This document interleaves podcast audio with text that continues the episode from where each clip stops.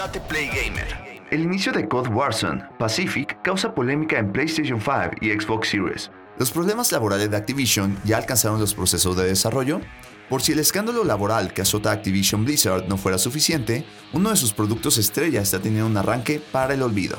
Se trata de Call of Duty Warzone Pacific, la nueva experiencia en multijugador en línea y free to play que a partir de hoy lleva a los jugadores a un nuevo mapa, Caldera. Sin embargo, la experiencia no ha sido igual para todos, pues hay jugadores que han enfrentado todo tipo de errores, bugs, crasheos y cuanta cosa pueda salir mal. En marco del inicio del ciclo de Call of Duty Warzone Pacific, millones de jugadores se declararon listos para iniciar las hostilidades en Caldera, el nuevo mapa.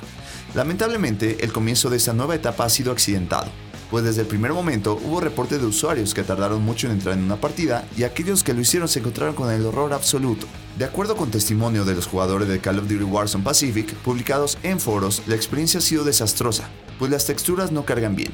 El mapa tiene varios errores y parece que la partida se lleva a cabo en un prototipo al que todavía le falta mucho trabajo para convertirse en un producto final.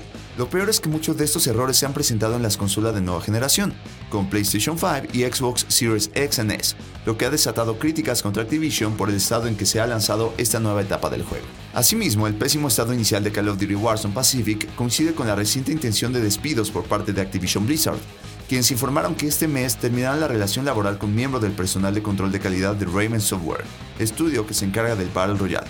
Tomando lo anterior en cuenta, algunas opiniones coinciden en que este tipo de situaciones podrían dar cuenta de que los problemas laborales de la compañía están alcanzando los procesos de desarrollo. ¿Qué será? Microsoft registra misteriosa marca relacionada con Halo. Halo, de Endless, podría ser la pista sobre un nuevo proyecto ya en camino. Los fans de Halo tienen razones para estar emocionados, pues ya pueden disfrutar Halo Infinite y la serie del Master Chief llegará a Paramount el próximo año. Por otro lado, hay reportes que afirman que una nueva entrega de la saga ya está en desarrollo. El hype de los jugadores está por las nubes, pues esta mañana surgieron más pistas que apuntan a un nuevo proyecto de la saga. Todo indica que Microsoft está haciendo movimientos tras bambalinas, pues acaba de registrar una nueva marca relacionada con su popular saga Halo The End. La cuenta de Twitter Aggiornamenti Lumia vía Twisted Voxel sorprendió a los fans del Master Chief esta mañana, pues publicó su hallazgo sobre una nueva marca relacionada con Halo.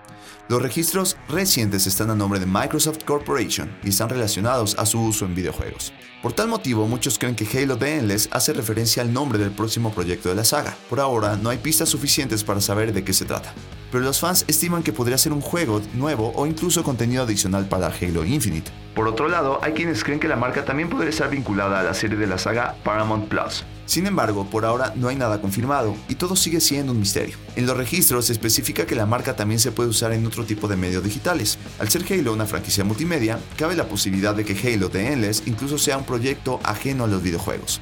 Fallece Masayuki Uemura, diseñador de Nintendo que creó el NES y SNES. El creativo trabajó en importantes proyectos de hardware y software. El mundo de los videojuegos está de luto, pues acaba de perder a uno de sus creativos y mentes más importantes. Masayuki Uemura, destacado diseñador de Nintendo y padre del NES y SNES, murió a los 78 años. Su legado es indispensable para entender la evolución del mercado de consolas caseras y el dominio que Nintendo ha tenido a lo largo de las décadas. Uemura trabajó durante años en la compañía japonesa incluso antes de que entrara de manera formal al mundo de los videojuegos. Uemura se unió a las filas de Nintendo en 1972, época en la que trabajó en proyectos como Laser Play Shooting System, un juego de simulación de tiro de Nintendo que usaba un antecesor de la icónica pistola de luz de NES. El papel del creativo fue fundamental para que la compañía tuviera el éxito que todos conocemos con sus primeras consolas.